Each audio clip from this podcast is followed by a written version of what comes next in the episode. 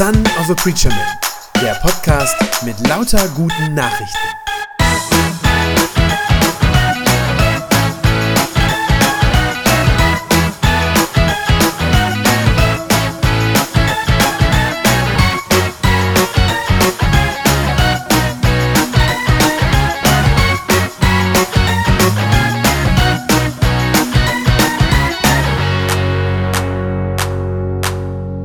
Habe es am Anfang schon gesagt, die Jahreslosung, die wollen wir uns heute ein bisschen genauer angucken. Wir sehen die hier vorne auch nochmal. Vielleicht haben manche von euch sie schon gelesen, irgendwo auf dem Kalender oder so schon gesehen.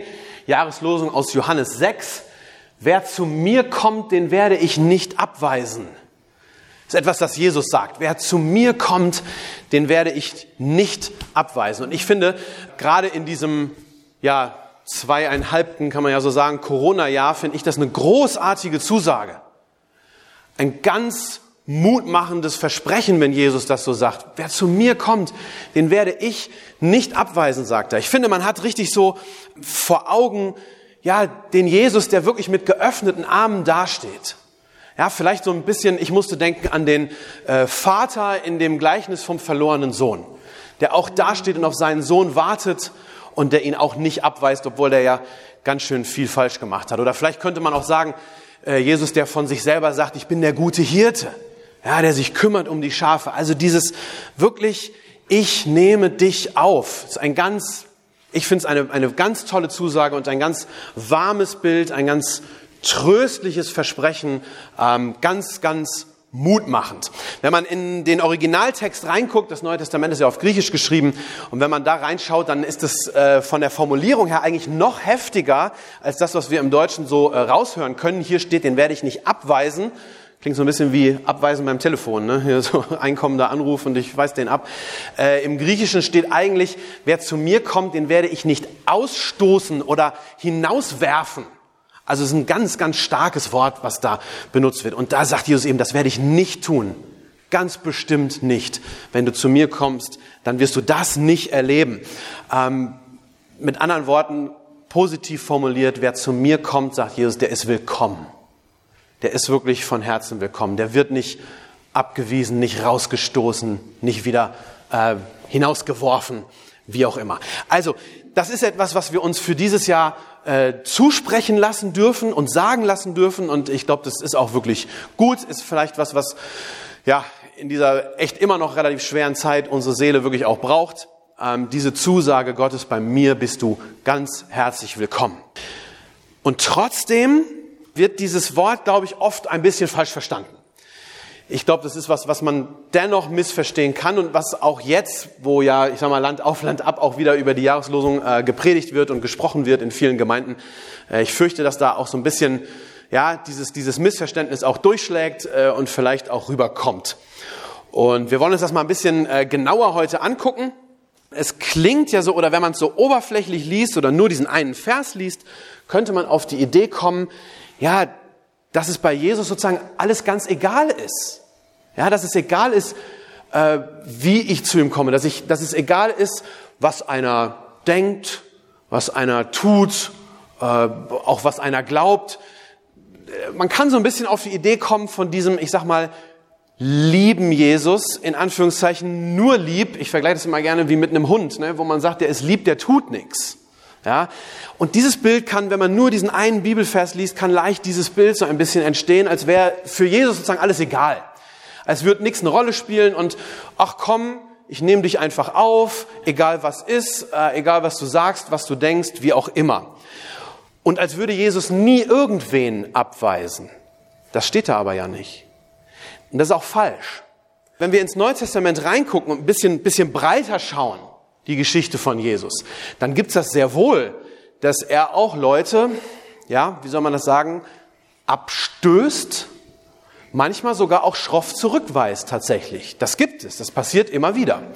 Äh, ich musste denken an die, an die Pharisäer, ja, mit denen er immer wieder im Streitgespräch ist und denen er sehr klare Grenzen zum Teil aufzeigt und sagt, nee Leute, so nicht. Wenn ihr so redet, so denkt, so predigt, so handelt, ähm, dann seid ihr hier falsch.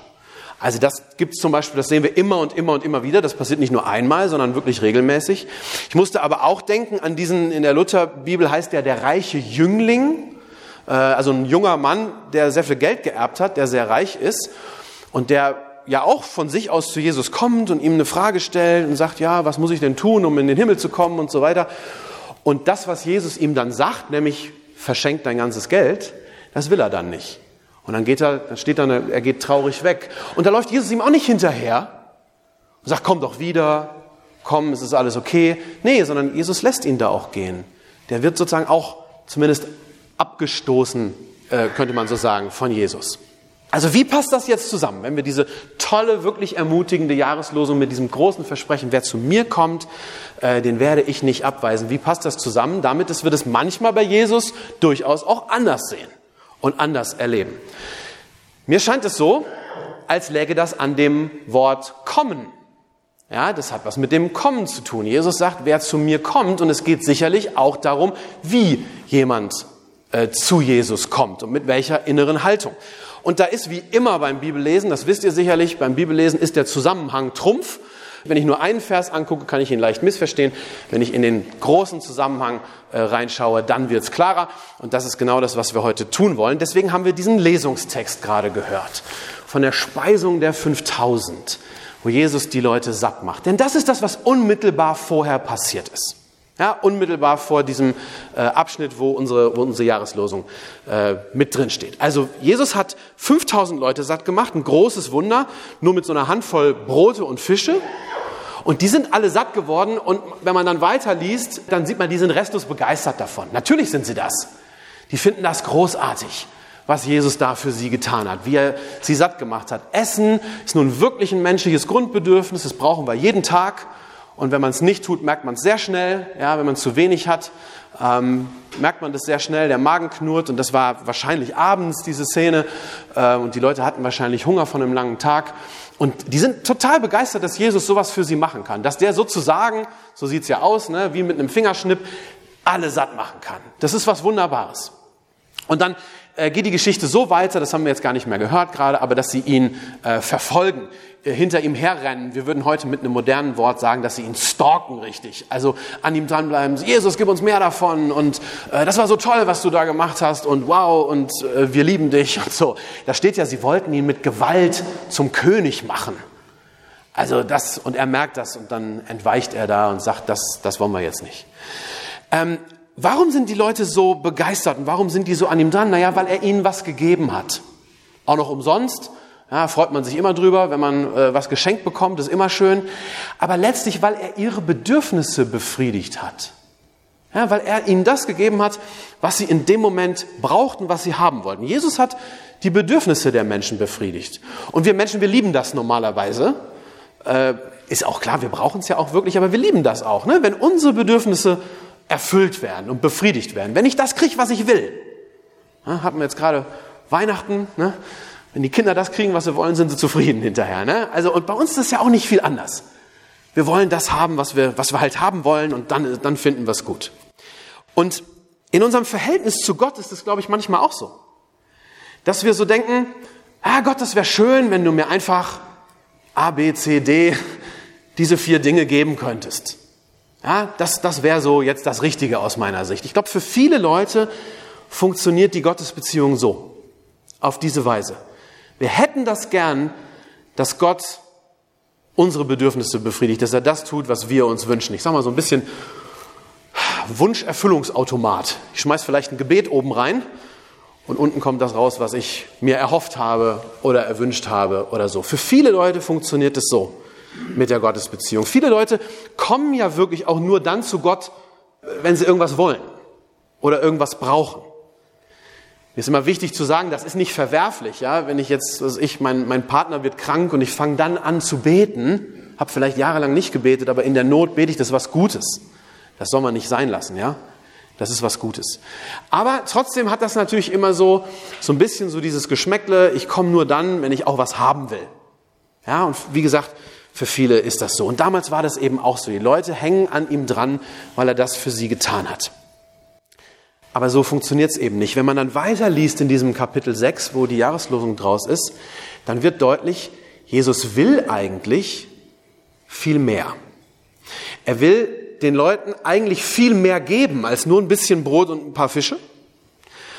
Und er will eigentlich auch, ja, er hat eigentlich auch einen höheren Anspruch an die Leute. Also er will eigentlich viel mehr noch geben, aber er hat auch einen höheren Anspruch. Und dann entsteht ein Konflikt am nächsten Tag mit den Leuten. Das ist in dem, äh, da ist das mit der Speisung da schon vorbei und das ist dann Vers 26, 27. Da kommen die nämlich am nächsten Morgen wieder alle zu ihm und sagen, oh, das war so toll gestern, mach doch weiter. Und dann sagt Jesus Folgendes. Jesus entgegnet ihnen, ich will euch sagen, warum ihr mich sucht. Ihr sucht mich nur, weil ihr von den Broten gegessen habt und weil ihr satt geworden seid. Aber was Gott euch durch diese Wunder sagen will, das wollt ihr nicht verstehen. Statt euch nur um vergängliche Nahrung zu kümmern, bemüht euch doch um die Nahrung, die Bestand hat und die das ewige Leben bringt, sagt er. Diese Nahrung, die wird euch der Menschensohn geben, also das ist er selber, denn ihn hat Gott der Vater als seinen Bevollmächtigten bestätigt. Also Jesus sagt im Grunde, ja, ich weiß schon, ihr lauft mir hinterher, weil ihr das gestern gut fandet, weil ihr satt geworden seid, alles okay. Aber eigentlich, sagt er, geht es doch um was ganz anderes um was viel, soll man sagen, was viel Höheres oder eigentlich was viel Tieferes in uns drin, was eigentlich viel, viel wichtiger ist. Jesus macht das hier deutlich und sagt, euer eigentliches Problem ist nicht, dass ihr gestern ein bisschen Hunger hattet. Euer eigentliches Problem ist das ewige Leben. Dass ihr das nämlich nicht habt, sagt er. Das habt ihr eigentlich nicht. Ja, ihr lebt so vor euch hin, Tag für Tag, kümmert euch um euer Klein-Klein, um die kleinen Sorgen, die ihr habt. Aber ihr seid mit Gott nicht im Reinen. Ihr habt kein, keine Perspektive auf den Himmel. Ihr habt kein ewiges Leben. Das sagt er, das ist das Eigentliche. Und dieses Brot, was ich euch gestern gegeben habe, ist eigentlich nur so ein Zeichen für das Eigentliche, was ihr eigentlich braucht. Ihr fandet das toll, okay, aber darum geht's eigentlich nicht wirklich. Und das ist für manche, da wird's kribbelig. Da werden manche unruhig. Ähm, man merkt das hier. Manche Leute werden skeptisch, als Jesus das sagt. Manche verlangen dann nochmal ein Zeichen von ihm, sagen, aha, okay, du willst jetzt derjenige sein, der uns das Wichtigste im Leben gibt, das Eigentliche, das soll, das soll von dir kommen, dann zeig mal, dass du das kannst. Hat er ja gestern eigentlich schon, nicht? Am Tag vorher. Aber sie verlangen nochmal. Einige werden eben so skeptisch und sagen, na ja, dann, dann mach nochmal. Dann wollen wir mal gucken. Andere sind nach wie vor interessiert. Gibt es auch. Ein paar reagieren auch so, äh, dass sie sagen, ja, okay, was müssen wir denn tun und äh, was möchtest du denn von uns? Das gibt es auch. Und dann wird Jesus immer deutlicher im Verlauf dieses Gesprächs. Es ist ein langes Gespräch, ich kann das jetzt nicht alles vorlesen, könnt ihr nachher in Ruhe nochmal reingucken zu Hause. Äh, aber im Verlauf dieses Gesprächs wird Jesus dann immer deutlicher und redet Klartext. Vers 35, weiter unten. Jesus sagt dann zu ihnen, ich bin das Brot des Lebens. Ich bin das Brot des Lebens. Wer zu mir kommt, der wird nie mehr hungrig sein und wer an mich glaubt, wird nie wieder Durst haben. Das ist ja so ein ganz bekannter Vers, dass er das dann auf sich bezieht und sagt, ich bin der, den ihr eigentlich braucht. Ich bin der, von dem euer Leben eigentlich abhängt. Vers 51 wiederholt er das dann nochmal weiter hinten. Ich bin das lebendige Brot, das vom Himmel zu euch herabgekommen ist und wenn jemand von diesem Brot isst, also von mir, der wird ewig leben. Und dann sagt er, das Brot, das ich ihm geben werde, ist mein Fleisch. Ich gebe es hin für das Leben der Welt, sagt er. Und dann wird es ganz schwierig. Er redet dann ganz glasklar von seinem Tod. Das ist zu dem Zeitpunkt ja was, was noch in der Zukunft liegt. Also er ist ja noch nicht am Kreuz gestorben, aber er redet da schon von und sagt dann, Leute, ihr müsst mein Fleisch essen und mein Blut trinken, sagt er. Also so ganz heftige Worte, die auch so ein bisschen äh, eklig ja auch irgendwie klingen und ganz unverständlich sind für die Leute in dem Moment. Aber das bezieht er, das, das bedeutet schon seinen Tod, dass er sagt, das braucht ihr. Ihr braucht das, dass ich mein Blut für euch vergieße, sonst gibt es kein ewiges Leben für euch. Ohne das wird es nichts sozusagen. Ja, Vers 53 und, äh, und folgende, da sagt er das nochmal. Ich sage euch, wenn ihr das Fleisch des Menschensohnes nicht esst und sein Blut nicht trinkt, habt ihr auch kein Leben in euch. Wer mein Fleisch isst und mein Blut trinkt, der hat ewiges Leben. Und dann sagt er, den werde ich dann auch am letzten Tage von den Toten auferwecken. Also ganz klar, Jesus redet vorab von seinem Tod und sagt, das ist das, was ihr nötig habt. Und das bringt echt für manche es fast zum Überlaufen. Ähm, wenn man weiter hinten guckt, steht da, dass sich an dem Punkt viele von Jesus abwenden. Da steht sogar, das finde ich sehr krass, da steht sogar, äh, viele seiner Jünger wenden sich dann von ihm ab in dem Moment. Also nicht von den Zwölfen, nicht von denen, die er Apostel nennt, aber Jesus hatte ja viel mehr Jünger. Ne? Also es gibt diesen Zwölferkreis und dann gibt es eben eine große Zahl von Menschen, die irgendwie auch mit ihm unterwegs waren. Und da steht, von denen gehen viele weg und sagen, also sowas haben wir noch nie gehört und sowas kann man auch nicht ertragen, sagen die tatsächlich. Also das ist echt so ein, so ein Knackpunkt, so ein Scheidepunkt, dass die Leute dann sagen, was, was, was redet der da jetzt? Großmaul. Ja, er will derjenige sein, der von Gott herabkommt. Äh, dann sagen, manche sagen sogar, wie, der kommt vom Himmel, ist doch Quatsch. Wir kennen, wissen doch, wo der herkommt. Der ist der Sohn vom Josef und von der Maria aus Nazareth. Äh, wie soll der denn vom Himmel herabkommen? Sagen noch manche so ein bisschen spöttisch. Ja, den kennen wir doch sozusagen. Und ich glaube, das ist bis heute auch nicht anders. Ja, dass dieser, dieser Anspruch von Jesus und dass der Tod von Jesus wirklich der Knackpunkt ist, da scheiden sich wirklich die Geister dran ob wir den uns gefallen lassen, sozusagen.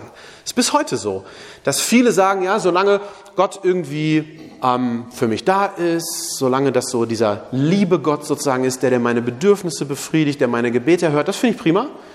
Aber wenn es dann darum geht, du brauchst diesen Tod von Jesus am Kreuz, weil du ein Sünder bist, brauchst du das, dass Jesus für deine Schuld stirbt.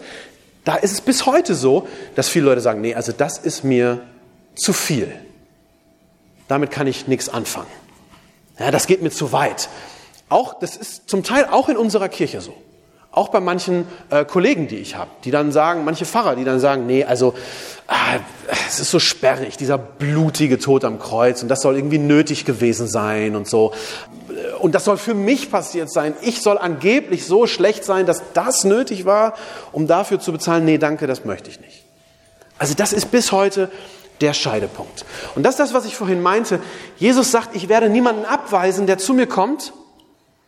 Ja, und trotzdem ist es so, dass Jesus doch abstoßend wirkt auf manche Leute, wenn er nämlich so Klartext redet und das so, so deutlich sagt. Ihr braucht meinen Tod am Kreuz, ihr braucht meine Vergebung, sonst habt ihr kein ewiges Leben. Und da ist, wie gesagt, für manche Leute Schluss. Es bleibt aber eben dabei, das ist am Ende der Kern des Evangeliums. Ja, das ist am Ende das, wovon die ganze Bibel spricht. Das Wichtigste für Jesus in seinem ganzen Dienst, könnt ihr überall reingucken in, ins Neue Testament. Das Wichtigste für Jesus ist, dass er uns Versöhnung mit Gott, mit dem Vater bringen will. Das ist das Entscheidende. Und dieses ewige Leben, ja, wenn er hier vom ewigen Leben redet, das heißt, er will uns ja, versöhnen mit Gott. Das ist sein Dienst. Dafür ist er gekommen. Das Wichtigste für Jesus ist nicht die Verbesserung der sozialen Verhältnisse in dieser Welt. Das sieht man hier sehr, sehr schön. Er gibt den Leuten schon was, gibt ihnen zu essen. Das tut er auch gerne, aber es ist nicht das Eigentliche. Es ist nicht das, worum es wirklich geht. Also auch bei uns manchmal in der Kirche gibt es so dieses, dieses Gefühl oder auch aus manchen, auch, auch so Äußerungen, auch von Kirchenleitungen, denkt man manchmal, das wäre das Allerwichtigste. Ja, dass wir die Nöte dieser Welt irgendwie lindern oder so. Das ist wichtig, keine Frage, aber es ist nicht das Eigentliche. Der eigentliche Kern. Ich habe schon vor vielen Jahren mal, äh, bin ich auf einer ähm, kirchlichen Konferenz gewesen mit vielen Pastoren, tatsächlich aus aller Welt war das, so eine internationale Konferenz. Und da habe ich das, da war ich noch Student. Und da habe ich das damals von einem Pastor gehört, der das ganz klar äh, und sehr deutlich formuliert hat, der gesagt hat, früher mal war das Evangelium, das wir verkündigt haben, Jesus ist für dich am Kreuz gestorben und deine Schuld ist vergeben und du kannst mit Gott im Reinen sein und ewiges Leben haben. Das war früher mal, sagt er, und heute ist das Evangelium aber, dass wir uns den Menschen zuwenden und dass wir ein Krankenhaus auf Kuba bauen, hat er gesagt. Habe ich damals schon gedacht, nee, das ist falsch. Als Alternative ist das nicht richtig. Wir sollen beides tun. Natürlich sollen wir für die armen Menschen ein Krankenhaus auf Kuba bauen. Das ist gut. Aber das ist nicht der eigentliche Kern.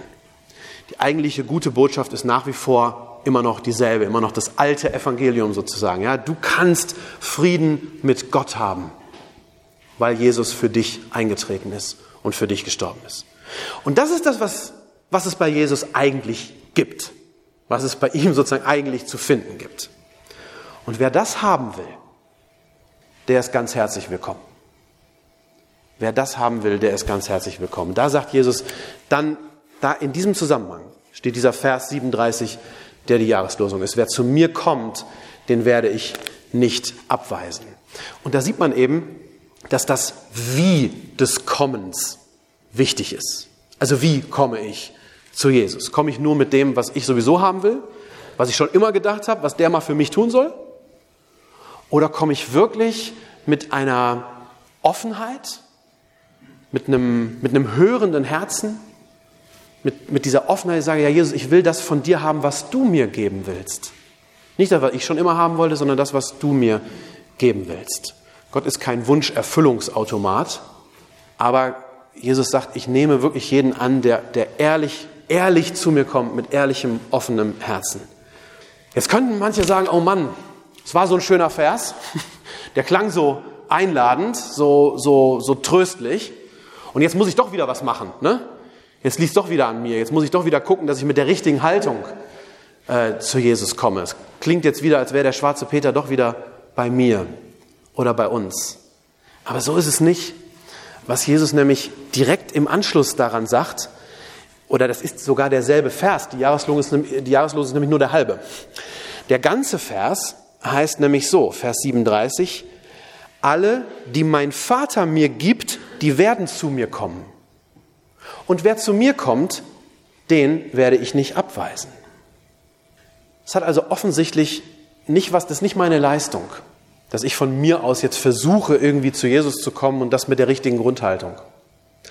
Sondern es hat offenbar was damit zu tun, Jesus sagt, der Vater, der gibt uns in Jesu Hände hinein. Ja, das ist ganz spannend. Das ist in der Bibel ähm, wie so ein Kreislauf. In dem, in dem Lied, was gerade eben nicht so ganz geklappt hat, was wir eigentlich äh, singen wollten, die zweite Strophe, da steht das drin.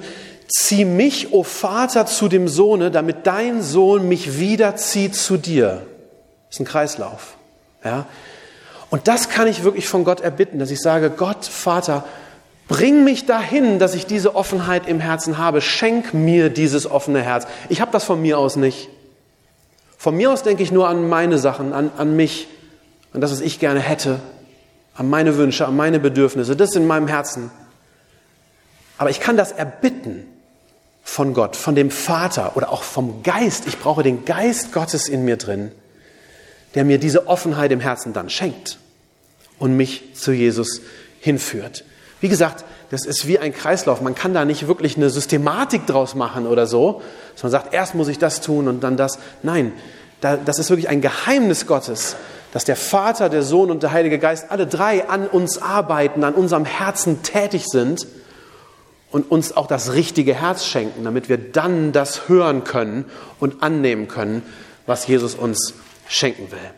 Das ist das Eigentliche. Und dann sagt Jesus, wenn ihr das habt, wenn, wenn ihr das erbittet, wird Gott euch dieses offene Herz geben. Und wenn ihr damit zu mir kommt, werde ich euch nicht abweisen. Wie gesagt, wie ein Kreislauf, so ein Kreislauf von, von Erlösung sozusagen. Und dann gilt das, was da steht. Jesus weist niemanden ab. Und mehr noch, er sagt, von denjenigen, die mir anvertraut sind, werde ich keinen verlieren. Das ist wie eine großartige Zusage. Ich verliere keinen. Aus meiner Hand rutscht mir keiner weg. Wenn du einmal bei mir bist, dann bist du da sicher. Da musst du dich nicht mehr täglich fragen, bin ich eigentlich gerettet? Gibt es eigentlich Hoffnung für mich? Bin ich erlöst? Das ist alles klar. Wenn du einmal ja, dir das wirklich von Jesus hast sagen lassen, dich wirklich von Jesus hast beschenken lassen, wenn du wirklich zu ihm gesagt hast, du, ich brauche dich und ich will das haben, was du mir zu geben hast, dann bist du safe. Dann ist das eine klare Sache dann wirst du nicht, er wird dich nicht verlieren, dich nicht wieder loslassen. Das wünsche ich mir selber, für mich, das wünsche ich uns allen, aber auch für dieses neue Jahr, dass wir genau so zu Jesus kommen. Ja, auch als Gemeinde, mit dieser Offenheit, dass wir sagen, Jesus, wir wollen uns beschenken lassen mit dem, was du für uns hast. Nicht mit dem, was wir uns schon immer vorgestellt haben, sondern mit dem, was du uns geben willst. Lass uns so zu ihm kommen, denn dann wird er uns ganz sicherlich nicht abweisen. Das ist das Versprechen der Jahreslosung. Amen. Das war eine gute Nachricht vom Son of a Preacher Man. Wenn sie deinen Glauben gestärkt hat, dann abonnier doch einfach meinen Podcast bei Spotify, iTunes oder podcast.de und gib mir ein Like auf Facebook. Ich hoffe, du hörst mal wieder rein. Gott segne dich und bis bald.